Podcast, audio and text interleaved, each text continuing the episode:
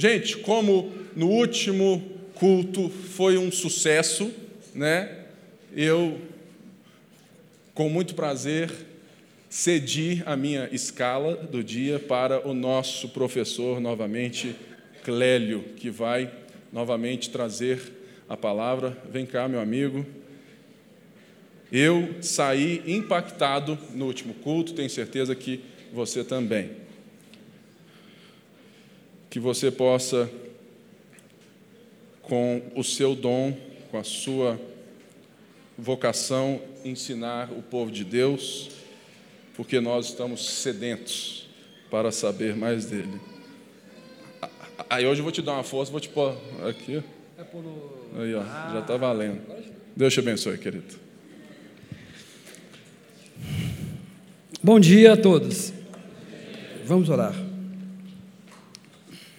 Querido Deus, estamos na tua presença e pedimos que o Senhor derrame teu espírito, o Senhor que está presente nesse culto, nessa reunião, que a palavra que vai ser exposta, Senhor, acima de tudo, seja conversão, acima de tudo, seja transformação. Conhecimento não consegue mudança na vida do homem mas o conhecimento sob a luz do Teu Espírito transforma as nossas vidas. Nós precisamos ouvir, Senhor, a Tua palavra. Eu peço que toda confusão, toda diferença, tudo aquilo que possa impedir, que venha, Senhor Deus, ser impedido agora pelo Teu poder. Senhor, abra as nossas mentes, a nossa sensibilidade para entendermos a Tua palavra. Ó oh, Deus, seja conosco. Nós necessitamos do Senhor, precisamos ouvir a Tua voz nessa manhã em nome de Jesus. Amém. Então é quase um castigo, né? Assim, você não terminou o seu serviço, tem que voltar. É porque o que acontece, queridos? Eu passo a semana toda, de quinta-feira até domingo, foi assim, direto. Então você tem três, quatro horas para falar. Aí chega aqui, tem 40 minutos, né? A gente perdeu o ritmo. A gente vai dar uma ajustada agora. Eu fiz uma introdução de quase 40 minutos, não deu para terminar o restante. Né? É, reforço o convite do pastor Pipe para a Academia da Bíblia. Estamos estudando hermenêutica, né? Eu tenho o dever e o privilégio de trazer algumas informações para os irmãos. Começamos ontem. Aqueles que deixaram de vir, por favor, venham, né? porque hermenêutica, é, na, nessa disciplina, a gente pode orientar melhor sobre a forma que você deve utilizar as escrituras, né? que é tão importante para a igreja do Senhor Jesus. Então nós vamos ler o texto novamente. Prometo que não vou ficar no versículo 1 né, durante todo o culto. Ainda tenho a, a, a tarefa de avançar um pouco mais. Né? Lucas 12, verso 1 a verso 12. Ajuntando-se, entretanto, muitos milhares de pessoas, de sorte que se atropelavam uns aos outros, começou a dizer a seus discípulos: Acautelai-vos primeiramente do fermento dos fariseus, que é a hipocrisia. Mas nada há encoberto que não haja de ser descoberto, nem oculto que não haja de ser sabido. Porquanto tudo que em trevas dissestes à luz será ouvido, e o que falaste ao ouvido no gabinete sobre os telhados será pregoado. Digo-vos, amigos meus, não temais os que matam o corpo e depois não têm mais o que fazer. Mas eu vos mostrarei a quem deveis temer. Temei aquele que, depois de matar, tem poder para lançar no inferno. Sim, vos digo, a este temei. Não se vendem cinco passarinhos por dois cetis? E nenhum deles está esquecido diante de Deus. E até os cabelos da vossa cabeça estão todos contados. Não temais, pois, mais valeis vós do que dois passarinhos, muitos passarinhos. Digo-vos todo que todo aquele que confessar diante dos homens, também o Filho do homem confessará diante dos anjos de Deus. Mas quem me negar diante dos homens, será negado diante dos anjos de Deus. E a todo aquele que disser uma palavra contra o Filho do homem, se lhe há perdoado. Mas o que blasfemar contra o Espírito Santo, não será perdoado. E quando vos conduzirem às sinagogas, aos magistrados e potestades, não estejais solícitos de como, de como haveis de responder, nem o que haveis de dizer, porque na mesma hora vos ensinará o Espírito Santo que vos convém falar. Queridos, é, no final do culto, né, alguns irmãos me procuraram, até com texto, com parte do texto que não foi lido, né, e eu tentei assim responder de forma até mais breve. Algumas respostas não são tão breves assim. Mas hoje, né, com o privilégio que nós temos de prosseguir a mensagem, vou tentar clarear algumas coisas, trazer algumas coisas para os irmãos. Só relembrando o que nós falamos, que nós focamos sobre o fermento dos fariseus, então sintetizando, o fermento do fariseu é toda doutrina, todo costume, todo rito que, iniciado com boa né, intenção e não coberto pelo Espírito Santo, se deteriora, né, vira assim, um pão azedo, uma massa levedada e que perde totalmente o valor. Ou seja, qualquer ação da igreja que não esteja imbuída do Espírito Santo, mesmo que seja com boa intenção, em algum momento ela é colocada superior à comunhão dos santos, ao cuidado das pessoas. E isso vai chegar a tal ponto que Deus rejeita. Só fazer um parêntese, uma passagem em Amós, que é um profeta que todos deveriam ler constantemente. Amós chega a falar assim com o povo. Deus dá a seguinte mensagem para Amós: Olha, cansei dos seus sacrifícios, cansei das suas festas solenes. Eu não estou mais querendo saber dessas coisas. Sabe por quê? Porque vocês oprimem o pobre, a viúva e o necessitado. Ou seja, apesar de estar ordenado na lei que eles deveriam fazer todas aquelas coisas, só tinha verdadeiro valor se a misericórdia fosse exercida junto com o povo. Ou seja, qualquer rito, qualquer coisa que nós fazemos sem a misericórdia de Deus para com o outro, isso vai perdendo a proteção divina, a ação do Espírito Santo e se torna o que Jesus falar: cuidado com o fermento dos fariseus. Mas falamos também que tudo isso aconteceu porque Jesus estava sob tensão. Ele vinha repreendendo a classe de religiosos e de repente ele achou por bem dar uma chamada em seus discípulos. E nós vamos prosseguir nessa leitura.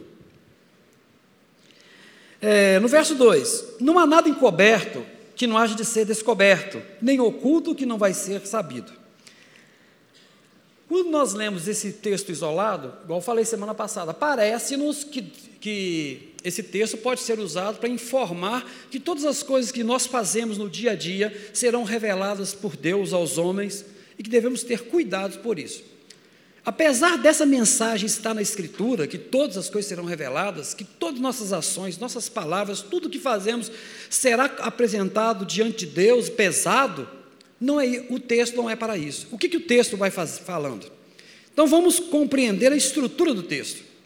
Após Jesus sair de um embate com os fariseus, os escribas, Jesus vai fazer, vai dar uma palavra de esperança para os seus discípulos. O texto vai ensinar isso. Qual que é a palavra de esperança? Olha, meus queridos, atenção, vocês têm que tomar uma posição a partir de agora, porque em breve a todas as coisas que eu tenho ensinado para vocês, tudo que eu tenho ensinado, vai ser revelado.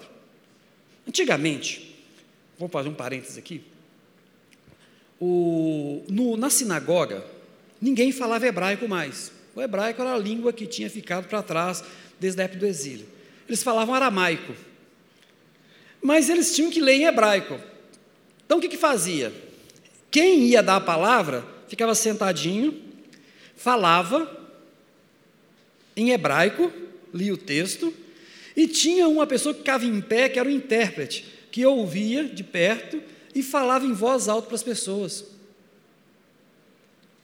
Aquilo que eu falo ao seu ouvido era uma alusão que Jesus fazia o que ocorre na sinagoga, porque eles liam em hebraico, mas o povo não sabia hebraico.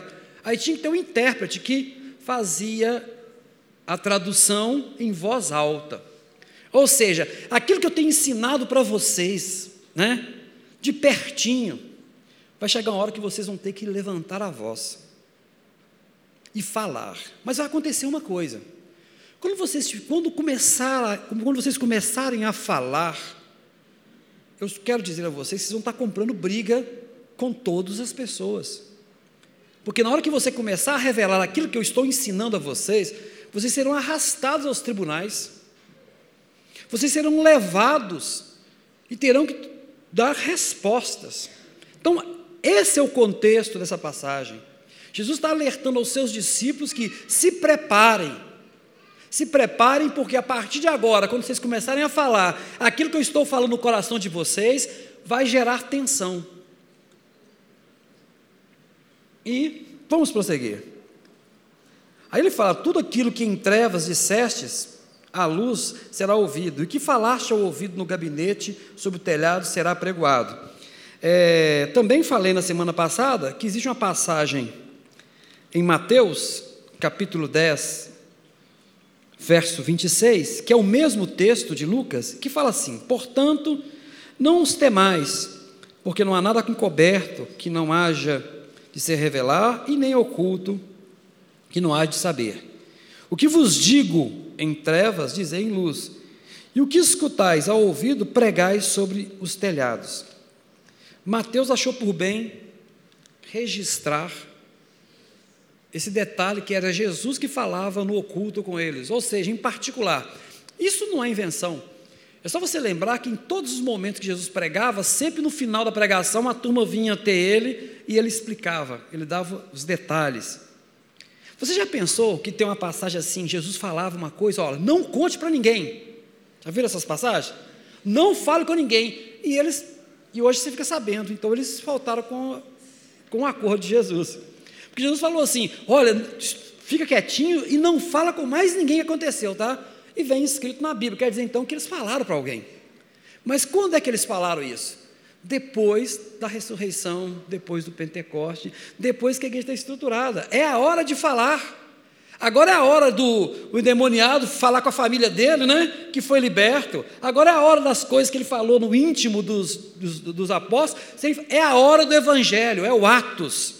É o momento que a igreja vai contar para o mundo quem é Jesus de verdade. Ah, quem eu sou? Aí vão falando, não, você é o Cristo, ó, quem te revelou foi Deus. Agora fica quietinho, não conta para ninguém não, tá? Ainda não é hora. Então ele está nesse momento dando essas orientações. Vai chegar um momento em que vocês vão ter que revelar tudo. Mas acontece que quando você fala a palavra de Deus e a verdade, prepare-se, porque você está entrando numa batalha.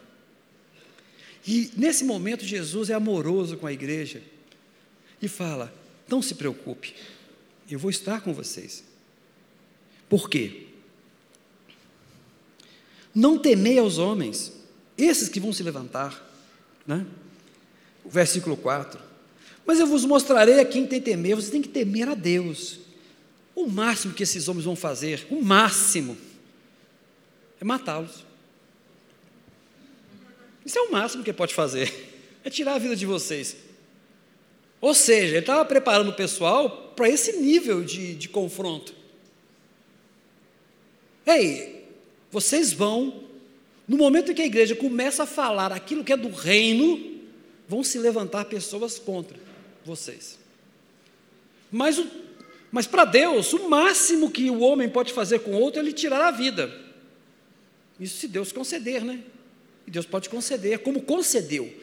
O que nós estamos lendo aqui é algo que vem antes da história da igreja, sendo descrito em Atos. E tudo o que nós estamos lendo acontece alguns um período depois. Após a morte de Jesus, após o tempo que ele permanece, após o tempo que, né, em que ele é assunto ao céu, os 40 dias em que a igreja está reunida, recebe o Espírito Santo, aí Pedro faz o apelo, e o Espírito Santo traz 3 mil de imediato. A partir daquele momento é o start da perseguição. Estevão vai ser morto, Paulo vai ser perseguido, Paulo é perseguidor e converte, né? e depois é perseguido. Os, é, João, Pedro, Tiago, que vai morrer pela espada, e tantos outros que vão se espalhar pelo mundo. Mas antes disso acontecer, Jesus dá essa palavra: olha, ao falar a verdade, as coisas vão ficar difíceis. Mas eu estou com vocês, porque Deus cuida dos passarinhos, daqueles pequenininhos que a gente compra no mercado, por duas moedinhas. Se Deus cuida dos passarinhos, e Deus sabe quantos fios de cabelo você tem, você acha que vocês que estão fazendo por Ele não vão ser cuidados? E a morte não é o fim de tudo. O fim é você transgredir com Deus, porque Ele pode te lançar no inferno. O texto aí, no caso do inferno, né, Gema, você vai ver que é a parte sul de Jerusalém tinha um local onde você levava o lixo para poder queimar. Então, não tinha SLU, aquele serviço todo, né? A compostagem, então eles põem fogo no lixo, e mesmo a compostagem você vai ter muito verme, muitos, né? E vai ter muito bicho. É por isso que a expressão é onde o fogo não se apaga e o bicho né, não para de comer. Porque era um local de conhecimento de todos os judeus, e, e, e os rabinos e Cristo vão utilizar também dessa figura para dizer: existe um local onde não termina, onde o fogo não termina. Então, ao citar esse, essa parte que nós traduzimos como inferno direto, está dizendo isso: é um local em que Deus lança, no final das contas, né, por mais duro que seja a palavra, por mais que seja dura essa palavra, é o local onde aqueles que se levantam contra Deus. Então é isso. Ó, não se preocupe. Por quê? O máximo que vão fazer com vocês é tirar a vida. Depois disso, não tem mais nada.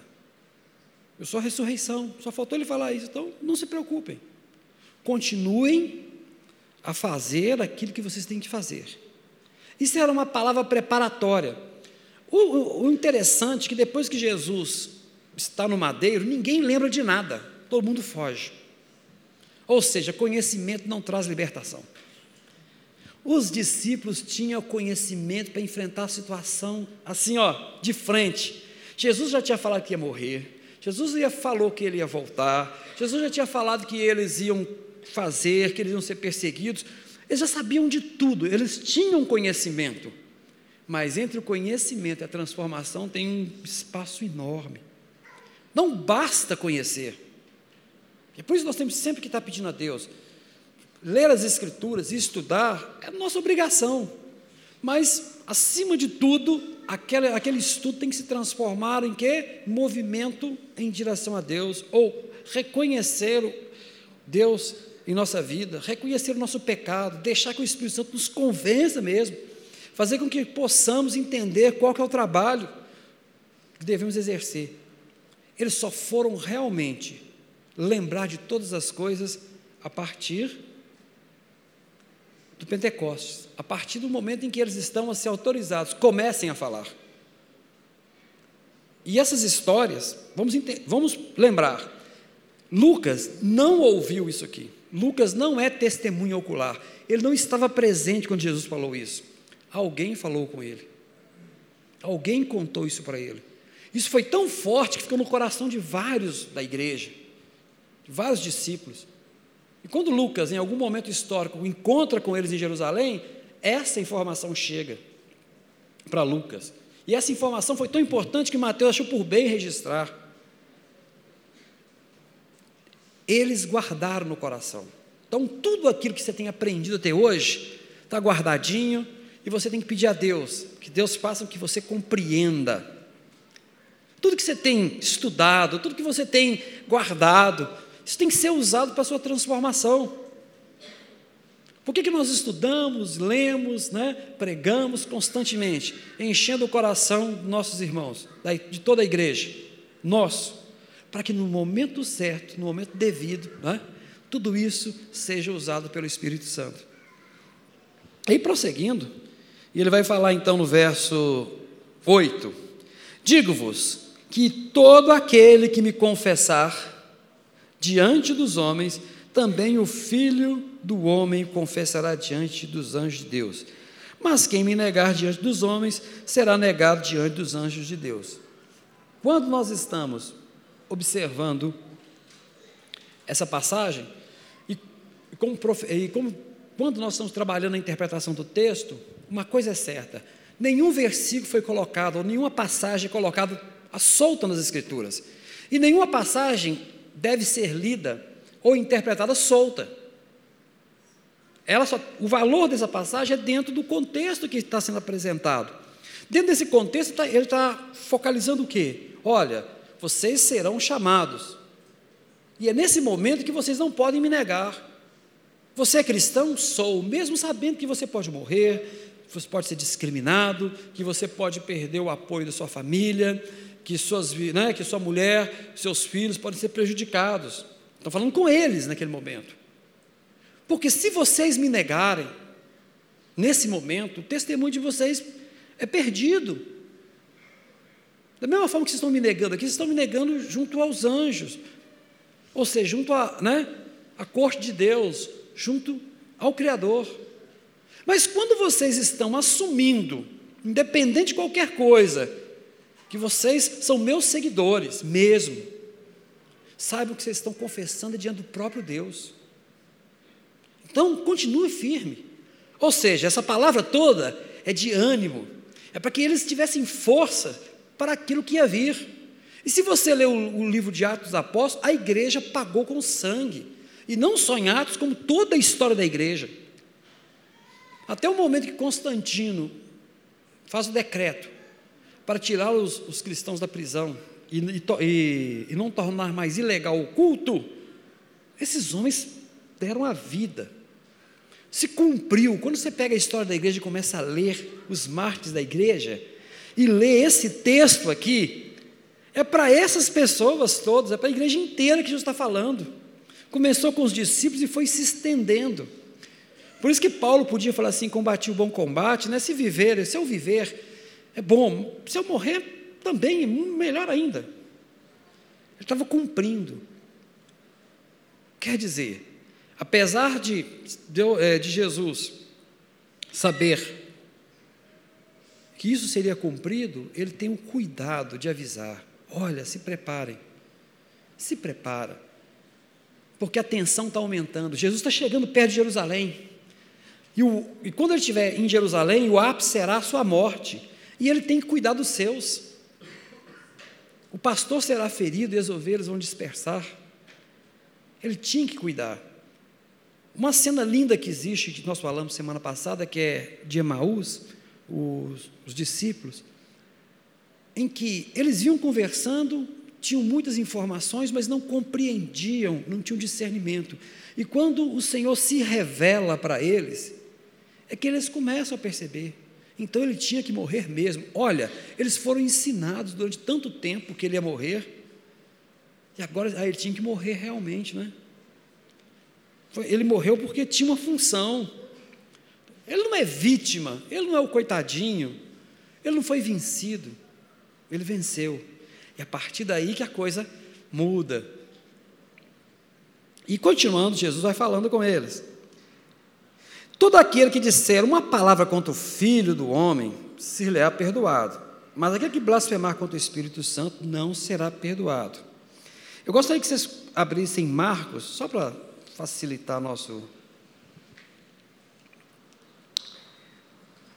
Existe um princípio na interpretação bíblica, né, que a Bíblia interpreta a Bíblia, a uma das primeiras regras que nós temos. Você deve usar o texto, do próprio texto, para tentar trazer luz àquilo que pode parecer que está escuro. E quando você lê aqui em Marcos, Marcos tem uma visão direta daquilo que Jesus está falando. Então, Marcos 3, 28. Na verdade vos digo que todos os pecados serão perdoados aos filhos dos homens, e toda a sorte de blasfêmia com que blasfemaram. Qualquer, porém, que blasfemar contra o Espírito Santo, nunca obterá perdão, mas será réu de eterno juízo, porque diziam: tem espírito imundo. Vocês lembram do contexto anterior ao início da palavra de Jesus. Jesus expulsa o demônio, liberta uma alma, mas eles falam, ele expulsa pelo, né, pelo poder de Beuzebu. Algumas traduções dizem, pelo poder do Senhor das moscas. Ou pelo poder de Baal, um, que seria um deus dos fenícios, um deus dos cananeus na época é, do início da colonização, né, da tomada de Israel, da, da Terra Santa. Mas qual que é o problema? Onde que está o pecado do Espírito Santo? Aquele que pecar contra o Filho, mas aquele que peca contra o Espírito não tem perdão. O que, que acontece? Quando a pessoa fala contra Deus, contra Cristo, na sua ignorância, como tantos, né? Quantos judeus, na sua ignorância, falam contra Jesus? Quantos religiosos, quantos que se dizem ateus, quantas pessoas, né? Que não tiveram contato com a graça se levantam contra Deus. Aí você fala, estão todos condenados. Não. Segundo as Escrituras, esses homens estão falando contra o Cristo. Eles não conhecem, eles, eles, eles conhecem o personagem Jesus, mas não conhecem o Filho de Deus na sua profundidade. E, e, e eles podem ser alcançados pela graça de Deus, todos. Mas, entretanto, se a pessoa tem consciência de que é o poder de Cristo mas ele é levado a falar que não é, por qualquer outro motivo. No caso do, dos fariseus, eles faziam por inveja, porque Jesus não era do grupo deles, porque Jesus não os apoiava. Então, a única forma de fazer com que o povo não ouvisse Jesus era colocar o terror no coração e falar: olha, esse cara não é de Deus, ele é do diabo. Só que eles estavam conscientes, mesmo. E chegar uma hora que falou assim, ó, e aí Jesus ainda faz uma advertência, cuidado com o que vocês estão fazendo. Se você, depois, se depois de todos os sinais vocês ainda continuarem fazendo isso consciente, vocês estão blasfemando contra o Espírito Santo. Nesse momento não há o pecado da blasfêmia, tá? Naquele momento está acontecendo ali não. O pecado da blasfêmia vai acontecer com os judeus depois que Jesus morre, né? depois que ele é ressuscitado. E olha só, não tem uma passagem em Mateus que diz que os que chegam os é, soldados dizendo o que aconteceu, chegou um anjo e a pedra foi retirada. O que que os homens falaram? Vai e mente e fala que nada aconteceu. Deus revelou, Deus usou pessoas romanos para avisar aos chefes de que o homem ressuscitou, que um anjo apareceu que o negócio pegou para o lado deles. E sabe qual a reação deles? Em vez deles, então nós erramos? Então aquilo era filho de Deus realmente? Então vamos, né, vamos lá ver, vamos conferir, nós erramos. Não, nós não podemos perder nosso poder, nós não podemos perder nossa influência. Vai e fala que eles roubaram o corpo dele, toma dinheiro. Viu a diferença? Uma coisa é você negar Jesus, as pessoas que não conhecem Cristo não foram alcançadas pela sua ignorância, por não terem tido contato né, no, com Deus, porque Deus não se revelou a elas naquele momento ainda, não tiveram a oportunidade. Eles falam um monte de bobagem aí, e Deus é misericordioso, porque Ele não vê a diferença né, dos pecados. Para Ele, todos pecaram, esses homens estão pecando apenas. E a graça de Cristo é para eles também. Mas no momento em que Deus se revela contundente, a pessoa sabe que é Deus que está fazendo tudo aquilo, e ainda persiste por opinião, né? Não, eu não vou dar meu braço a torcer. Ah, não, esses, não, os cristãos não podem estar certos, de forma alguma eu vou aceitar. Mas lá no coração dele, o Espírito Santo está batendo: olha, sou eu, sou eu. Não, eu não acredito que é você. Eu não te quero. Pronto, acabou. Porque, aqui, porque o papel do Espírito Santo é te convencer do pecado, da justiça e do juízo. Se você não mais quer ouvir o Espírito Santo, você fechou a porta. Acabou. Acabou. Porque se você. Nós sempre temos orado, Senhor, nos ensine. Né? Nós temos que ser sempre revelados do nosso pecado é, com meus alunos eu falei, se você vai para uma, palestra, é, para uma apresentação da palavra de Deus e volta super empolgado e não se sentindo pecador, é um problema sério. Porque no final das contas, o que nós queremos, o nosso confronto com Deus sempre nos revela o pecado. O primeiro que sentiu isso foi Adão. Assim que Adão transgride, qual é a primeira coisa que ele faz? Se esconder de Deus. Todo dia, Deus se revelava a Adão no final do dia, não é assim? Deus ia até Adão, não era Adão que ia até Deus, não. Deus vai, se revela a Adão como um pai. Eu sempre conto essa história para os meus alunos, que a, a, a cena de Adão é linda, porque é como a cena de um pai que chega no final do trabalho, cansado, né? Um trabalho e tal, e tem um nenenzinho que acabou de nascer que não conhece, ele conhece a mãe, né? Pelo cheiro, pelo leite, mas não conhece o pai. E o pai vai lá no bercinho do nenenzinho e fica ali conversando com ele, falando com ele, para que ele possa identificar o seu rosto, identificar sua voz, identificar, né, seu cheiro, criar o vínculo. Esse é meu pai. E Deus vai se revelando a Adão de tal forma que chega uma hora bonita que Adão descobre uma coisa: que ele é diferente de Deus. E que o pai dele é como qualquer criancinha, né? Meu pai é forte, meu pai é grande, meu pai é especial, eu quero crescer ser igual ao meu pai. Esse sentimento, porque isso nasce de relacionamento. E Deus se relacionava com Adão no final do dia, das suas tarefas. Tanto é que o adversário vai chegar, a proposta dele é simples.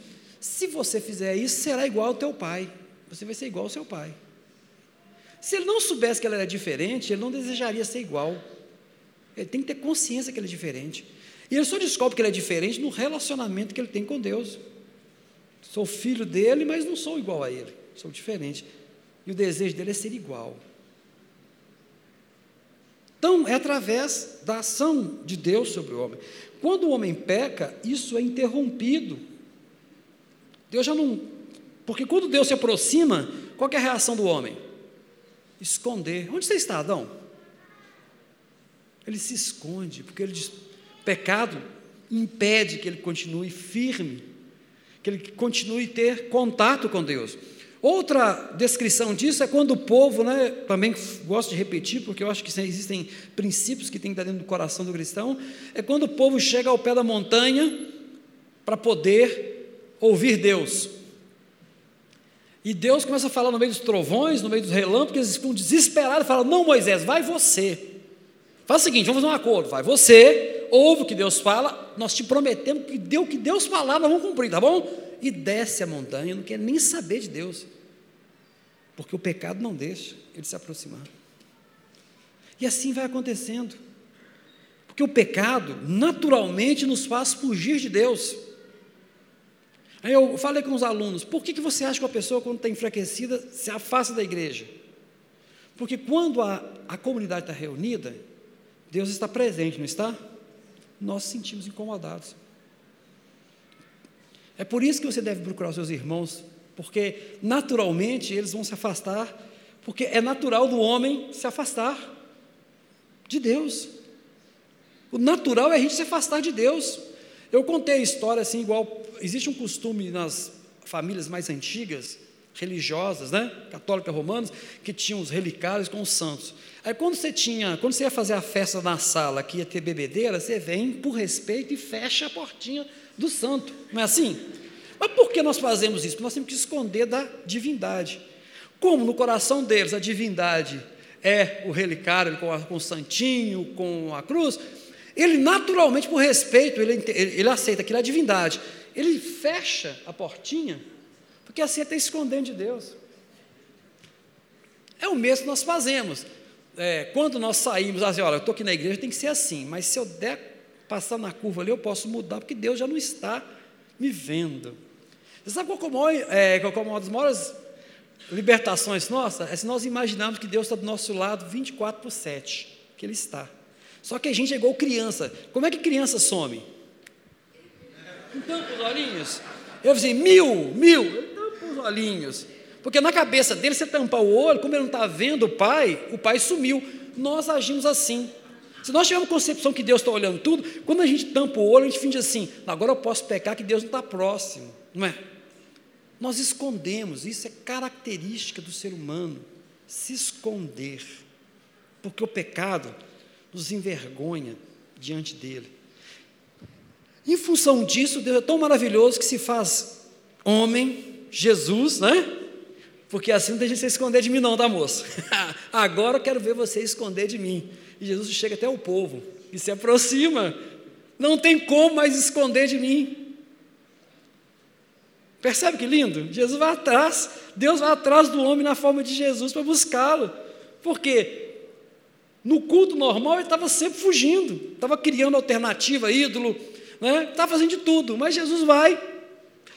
O próprio Deus, agora ele pega na mão, não tem jeito de você escapar. Você vai ter que conversar comigo, vai ter que entender que as coisas estão erradas. E por isso que o texto fala do testemunho e fala: se você ofende o Espírito Santo, se você nega conscientemente, você está fechando as portas. Ah, se eu, então é, o pecado, se eu falar uma palavra assim, não, não é nada disso. É um ato consciente de que é uma intervenção divina, você, mas você, por causa do pecado, de não querer abrir mão daquilo, você nega.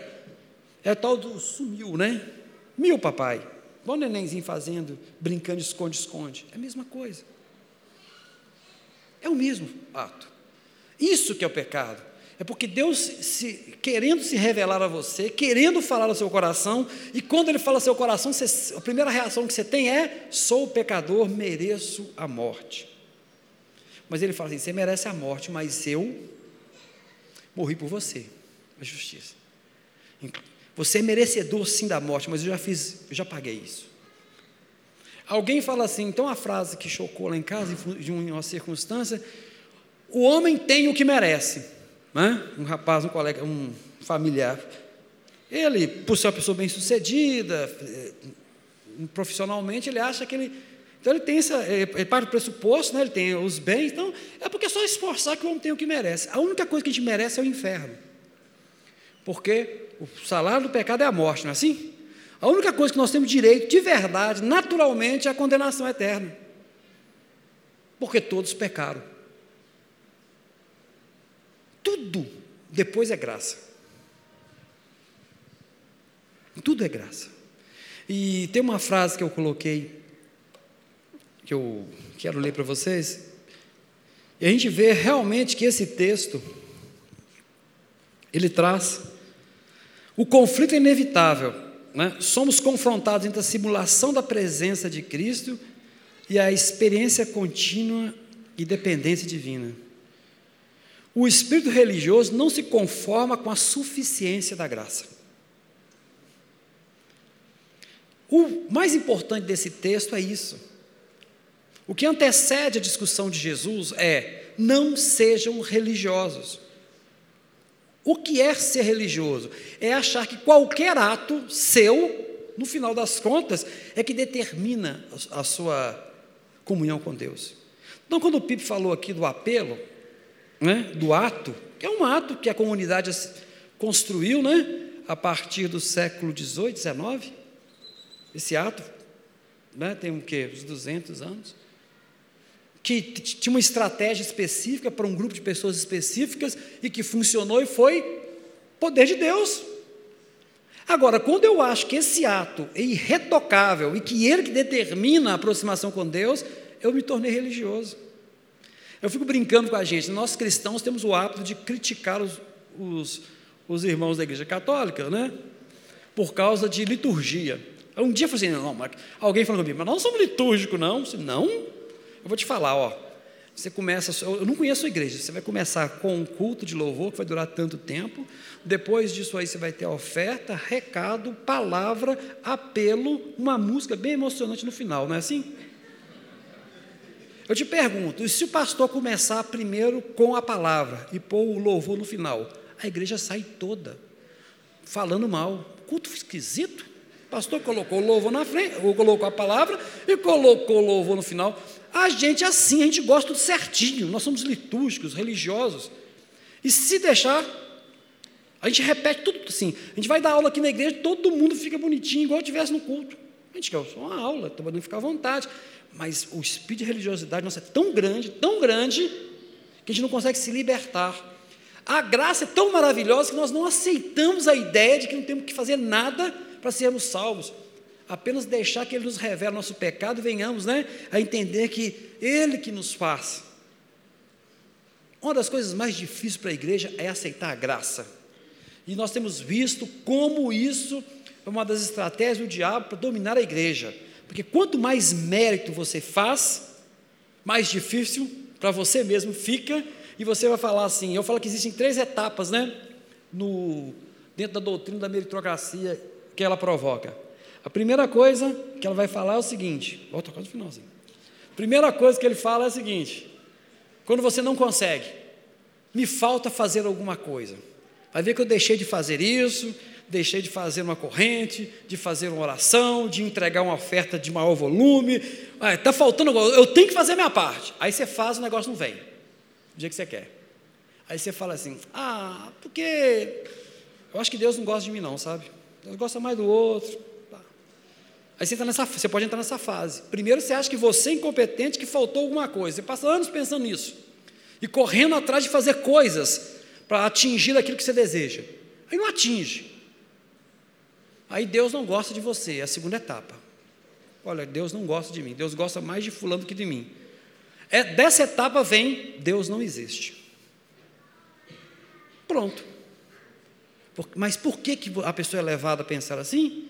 Porque as pessoas estão ensinando que você consegue alcançar a graça pelas suas ações, pelo seu mérito, pelo seu fazer.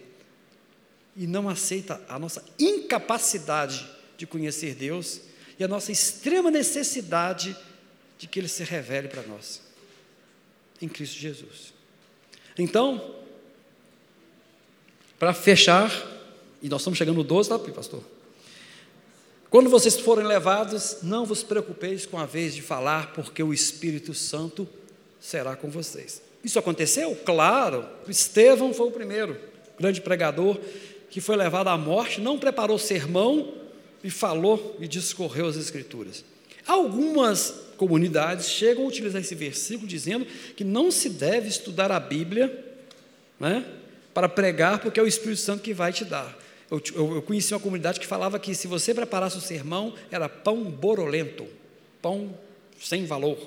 Então ele tinha que abrir e falar. Se a gente fizer uma análise, o texto está dizendo apenas é: essa luta é minha. Vocês vão ser levados para lá para poder ter a oportunidade de falar com eles. Mais uma, aqueles que estão condenando os discípulos vão ter mais uma oportunidade. Vão ouvir mais uma vez de mim que eu os amo. E se eles negarem mais uma vez, né?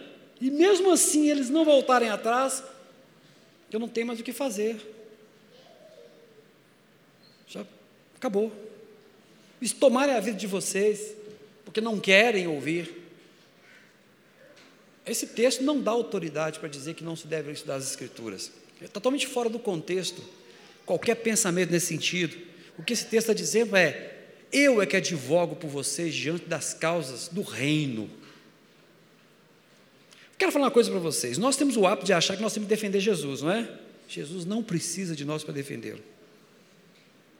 Nós temos o hábito de achar que nós temos que influenciar várias, vários meios para defender Jesus. Jesus não precisa de defesa da igreja, nunca precisou. O que ele precisa é que você resplandeça a luz dele, que você seja igreja. Apenas isso. Ele só quer isso.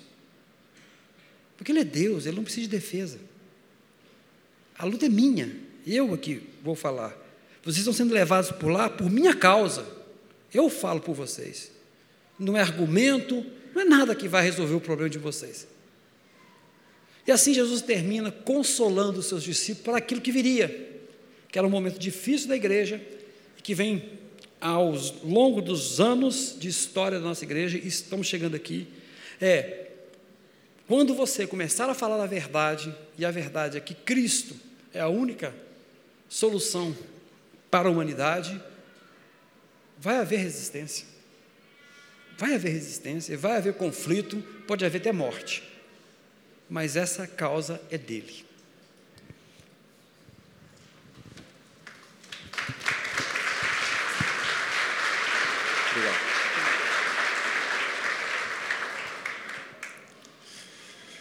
Eu só sentado ali chupando a minha bala, é bom demais.